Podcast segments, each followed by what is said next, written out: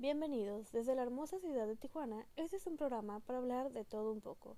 Si no te gusta que las personas no opinen igual que tú, este programa podría causarte un gran dolor de cabeza. Pero si te gusta escuchar otras opiniones, este es el lugar perfecto para ti. Empecemos.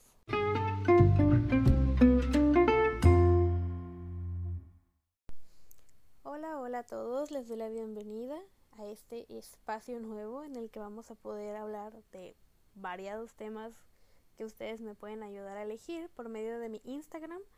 Si no me sigues, te invito a que lo hagas, es Galis Díaz y por allá voy a dejarle siempre una pequeña reseña sobre dos temas para que me ayuden a elegir cuál les interesa más o qué les gustaría saber sobre este tema y poder venir aquí para poder explayarme libremente.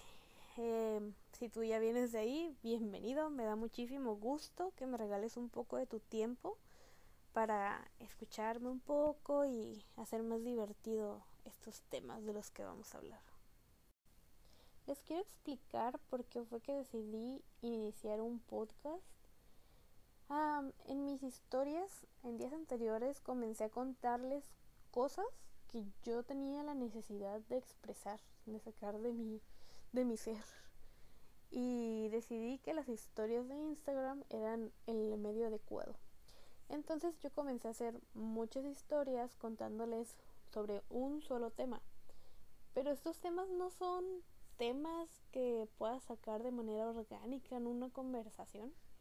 Entonces, pues, no sé, yo sentía que quería eh, expresarme y no tenía el lugar adecuado y tomé mis historias de Instagram como ese lugar.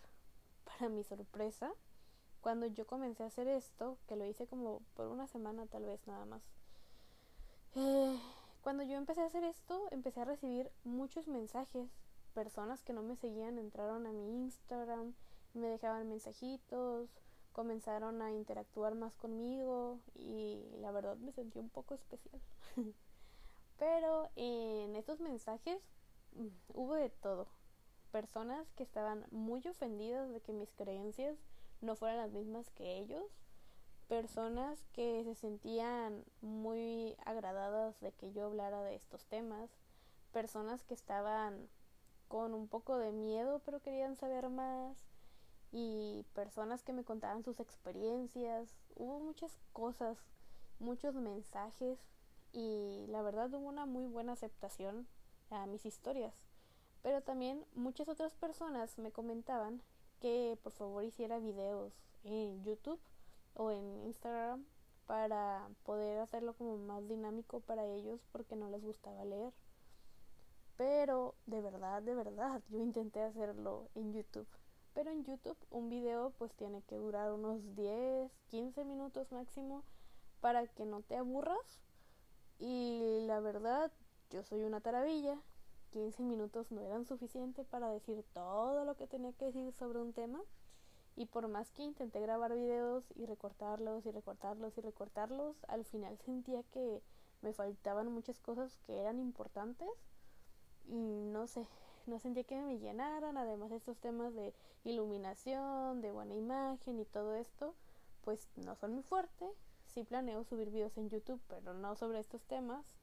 Así que la mejor opción que miré fue crear un podcast y ahora estamos aquí.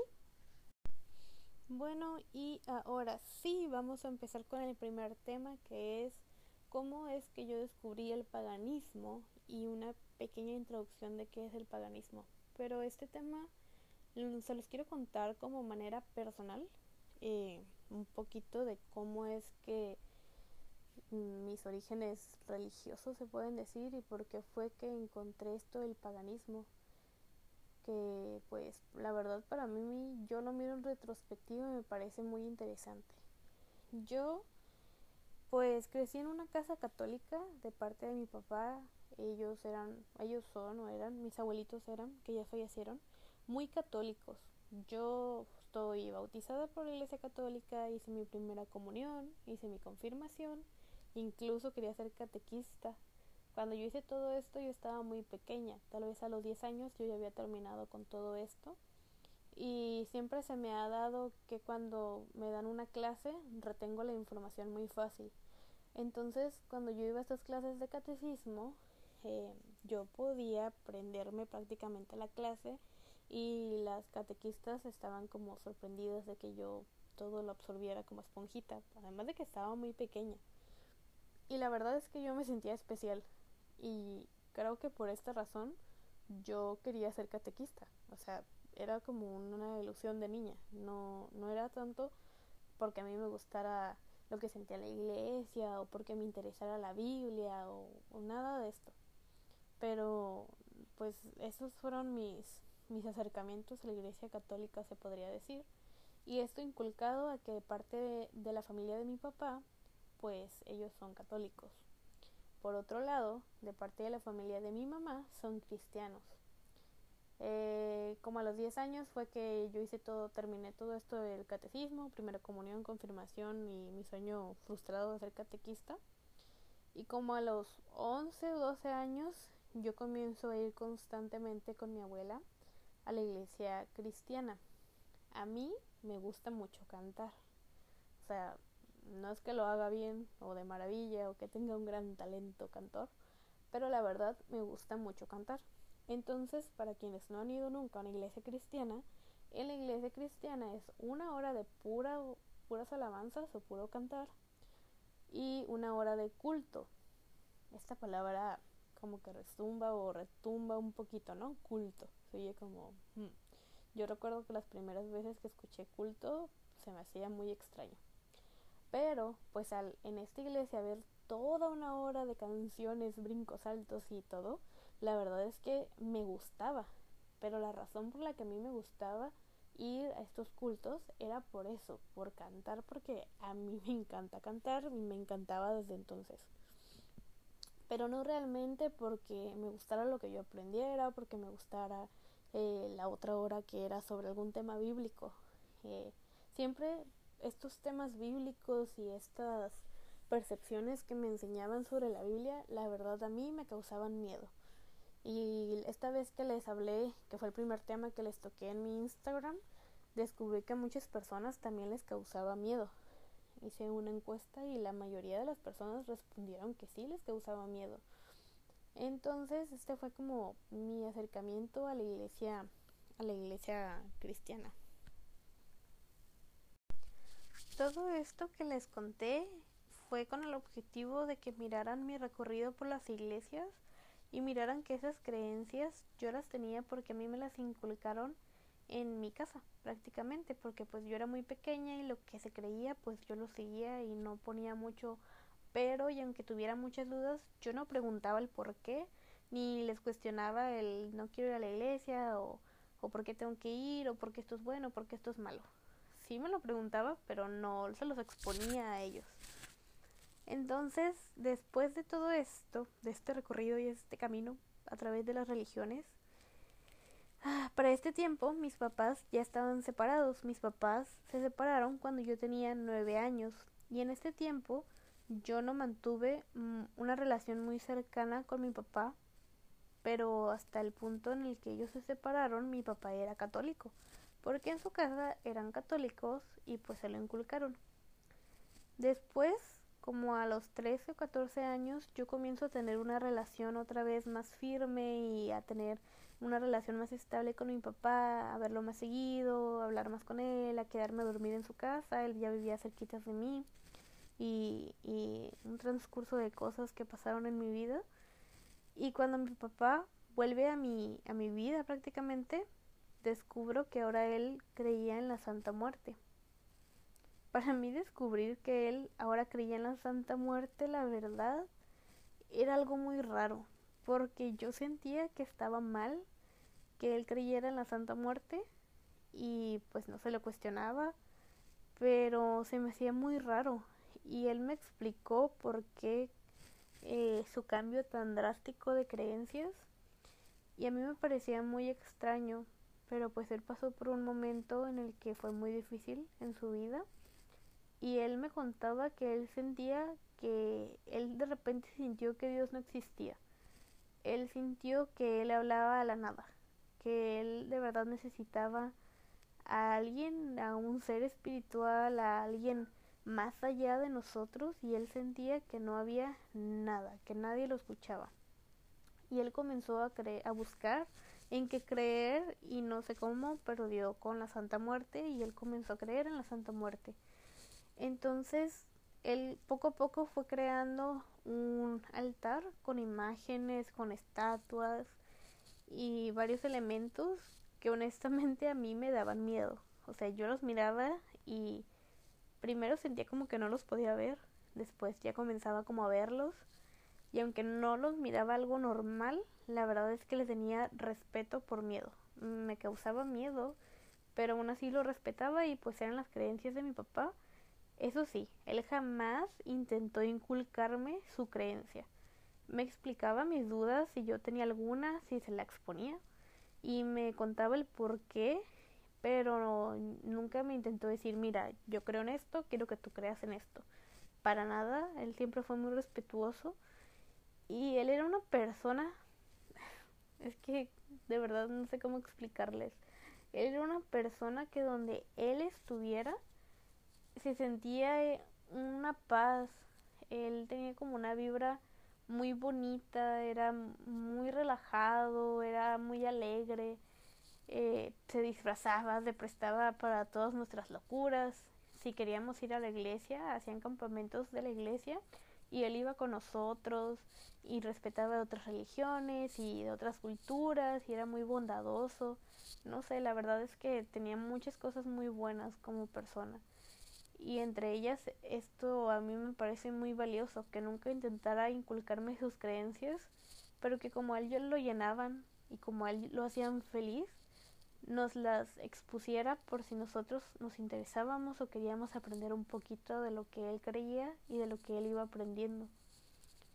Y pues a pesar de que él tenía esas creencias, comenzó también a tener muchos libros, a comprar muchos, muchos libros. La verdad es que nunca me había interesado ver de qué eran los libros que él leía o qué era lo que él compraba. Pero uno de los libros que él me recomendó antes de que falleciera fue el libro del secreto y todavía no lo tengo en mis manos.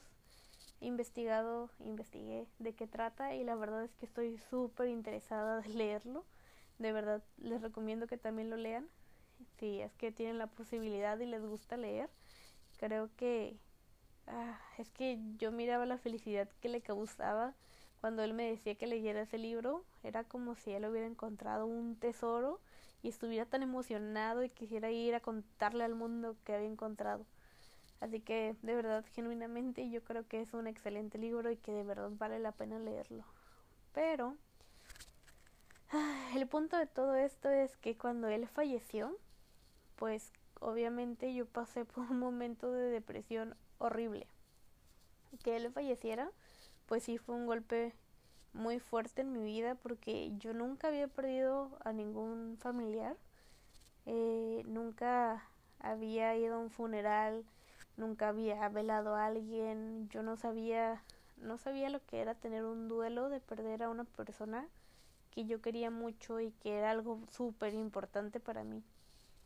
Y pues fue más fuerte todavía porque él no murió por causas naturales. La verdad fue algo impactante para mí porque fue de repente, fue repentino. No lo esperaba como por pensar, bueno, mi papá está viejito o mi papá está enfermo o estas cosas que se prestan un poquito a que tú te des a la idea de que tal vez esa persona un día no va a estar. Pero yo jamás me imaginé que él no iba a estar, nunca tuve que planteármelo. Entonces, después de esto, la verdad es que yo tuve una depresión muy fuerte y fue un, un momento muy fuerte en mi vida que marcó muchas cosas, pero mm, en este tiempo yo sentía un vacío, o sea, ya cuando yo ya no me sentía tan mal ni tan triste y ya había superado un poquito, yo sentía un vacío enorme en mi ser, o sea, yo sentía que algo me faltaba desesperadamente, yo quería encontrarlo. Y comencé a ir a unas pláticas en casa de mi abuela que eran cristianas, en las que se tocaban temas bíblicos. En estos temas se hablaban de muchas cosas. Y la verdad es que siempre me causaron como cómo explicarles la verdad es que muchos de estos temas no me parecían. Porque hay temas en la Biblia que la verdad son atroces desde mi punto de vista. Son, no sé, la verdad en la Biblia puedes encontrar cosas muy bonitas y cosas muy horribles. Historias que de verdad dices, ¿de verdad quieres que piense esto? Desde mi punto de vista muy personal. Pero aparte de todo esto, mm, pues yo de cierta manera sentía que ahí iba a encontrar un, una especie de calma, una, algo que me llenara. O sea, yo sentía que tenía vacío el corazón, el alma, el espíritu, yo no sabía qué, pero yo lo quería llenar con algo. Y me parecía bastante lógico que al ir a esas pláticas de la iglesia, yo iba a sentirme mejor. Y la verdad es que sí, sí me sentí mejor, pero solamente mientras estaba ahí, dentro de la plática. Al irme yo otra vez me volví a sentir igual de vacía e igual de rota. Y aunque ya no estaba tanto en depresión, pues la verdad es que sí me sentía triste y hasta el momento de ahí pues claro que me siento triste. Pero la verdad es que mm, era muy incómodo que cuando yo iba a esas pláticas me preguntaran constantemente si yo me iba a bautizar ya, que por qué no me bautizaba, que si me gustaba la vida mundana, que si el diablo me hablaba, y esos chistes que la verdad eran bastante incómodos para mí porque yo me sentía presionada a dar pasos dentro de la iglesia que yo no quería dar, no estaba preparada, no me interesaba y no quería. Pero siempre estaban esos comentarios que la verdad yo no sé por qué hacen eso, pero a mí me resultaba muy incómodo y sé que a muchas otras personas también les resulta incómodo. No lo hagan, no, no lo deberían de hacer, no está bien. Pero pues sí, esto pasaba. Y al yo ya no ser tan triste y estar buscando respuestas, comencé a ver de qué trataban los libros de mi papá. Y me encontré con que muchos de estos libros eran de brujería. Cuando yo miré la palabra brujería, la verdad es que un foco rojo se encendió en mi mente y yo dije, brujería, no, esto me va a llevar al infierno, yo no me quiero al infierno, yo no voy a ver esto. Pero con los días, poco a poco, pues me ganó la curiosidad y empecé a leer qué era, por qué decían brujería y cosas así. Y en vez de leer los libros, me fui a internet a investigar un poquito de qué era la brujería, de dónde venía y más a manera histórica. Y descubrí la palabra paganismo. Que no, el paganismo no es una religión.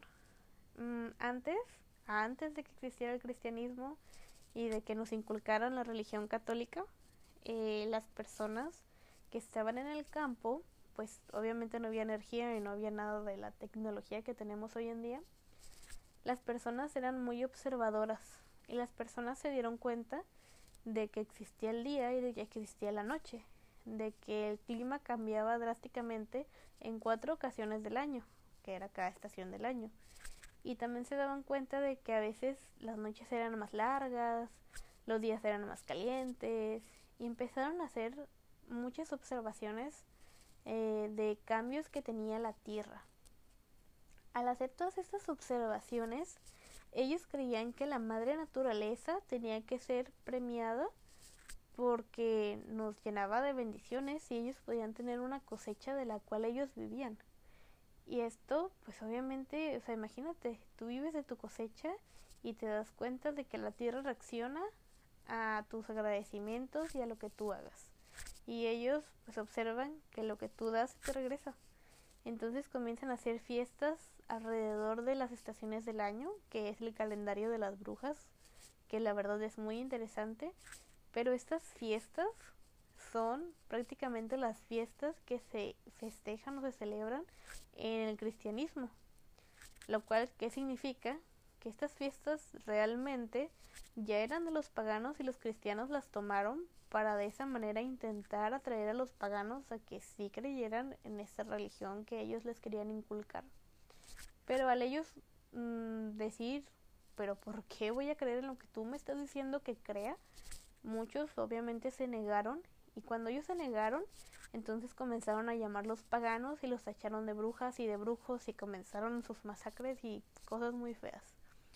Pero la verdad, fuera de esto, quitando todo lo malo, el pensar que ellos eran agradecidos con la tierra y el pensar que ellos observaban todo y que estaban agradecidos por lo bueno y por lo malo y que a todo le buscaban algo bueno, a mí me parece una cultura súper bonita y me atrajo, me atrajo mucho, o sea, me sentí como que había algo más allá de las religiones o de las religiones que yo conocía que no necesitaba que yo cambiara y me adaptara a la religión, sino que podía encontrar una religión que se adaptara a mí.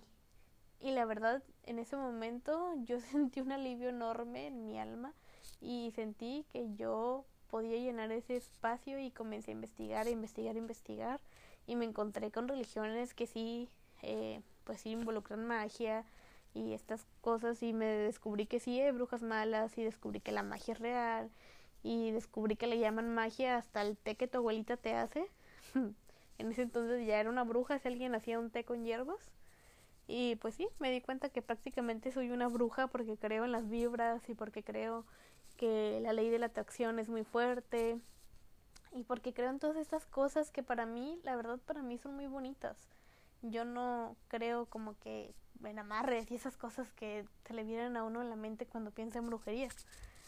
Pero pues sí, la verdad es que son cosas que para mí, para mí, yo creo que son muy bonitas. Y pues no sé, o sea, esa es la manera en la que yo llegué a, al paganismo. Y de ahí se derivan muchas cosas muy diferentes porque descubrí que hay muchas ramas y que dependiendo la zona del, del país, del país, perdón, del mundo, había diferentes religiones antes del cristianismo, antes de que nos inculcaran a un dios abrámico y que creían en muchos otros dioses y por ejemplo pues en Grecia que tienen sus dioses y todas estas culturas diferentes pero al final todo es lo mismo todo es relacionado a lo mismo. Y descubrí que hay algo más aparte de esto que me, a mí me inculcaron y la verdad es que me parece muy interesante y yo ya tengo más de un año investigando sobre esto y cada vez aprendo cosas mejores y cada vez esas cosas me llenan más a mí como persona y me hacen querer ser una mejor persona y me la verdad me he quitado muchas cargas de encima y me parece increíble, me parece maravilloso y yo quisiera correr y decirle a todo el mundo lo feliz que me siento de saber que hay más allá de lo que mi nariz miraba y pues en sí. Es lo que estoy haciendo hoy ahorita en este momento con ustedes que me están regalando su hermoso y preciado tiempo que se los agradezco infinitamente. Esto es una introducción larga pero personal de cómo fue que yo descubrí el paganismo y de por qué me involucré en estos temas y por qué creo en esto.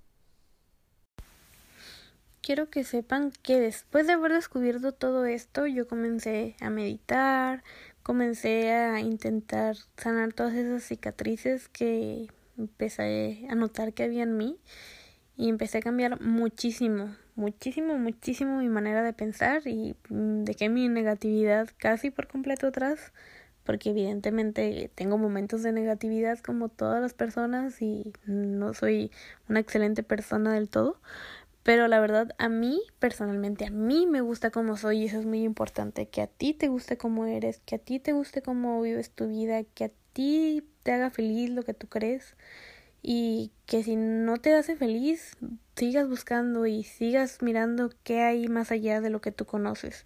Ese es el objetivo de este, de este pedacito de su tiempo que me están dando. La verdad es que si llegaron hasta aquí, la verdad quiero darles mil gracias del mundo. Espero no haber divagado mucho y espero que sea un poquito interesante para ustedes escuchar todo esto que yo sé que es complicado y un poco enredoso y un poco interesante también. De verdad, de verdad, gracias por quedarte hasta aquí. Te recuerdo que puedes ir a mi Instagram para poder hablar un poquito, que puedas elegir qué temas quieres que toquemos la siguiente vez. Y de verdad, de verdad, de verdad, espero que me escuches otro día, que me regales un poquito de tu tiempo y me dejes entrar a tu intimidad contigo. Y es todo lo que tengo por hoy. Adiós, bye.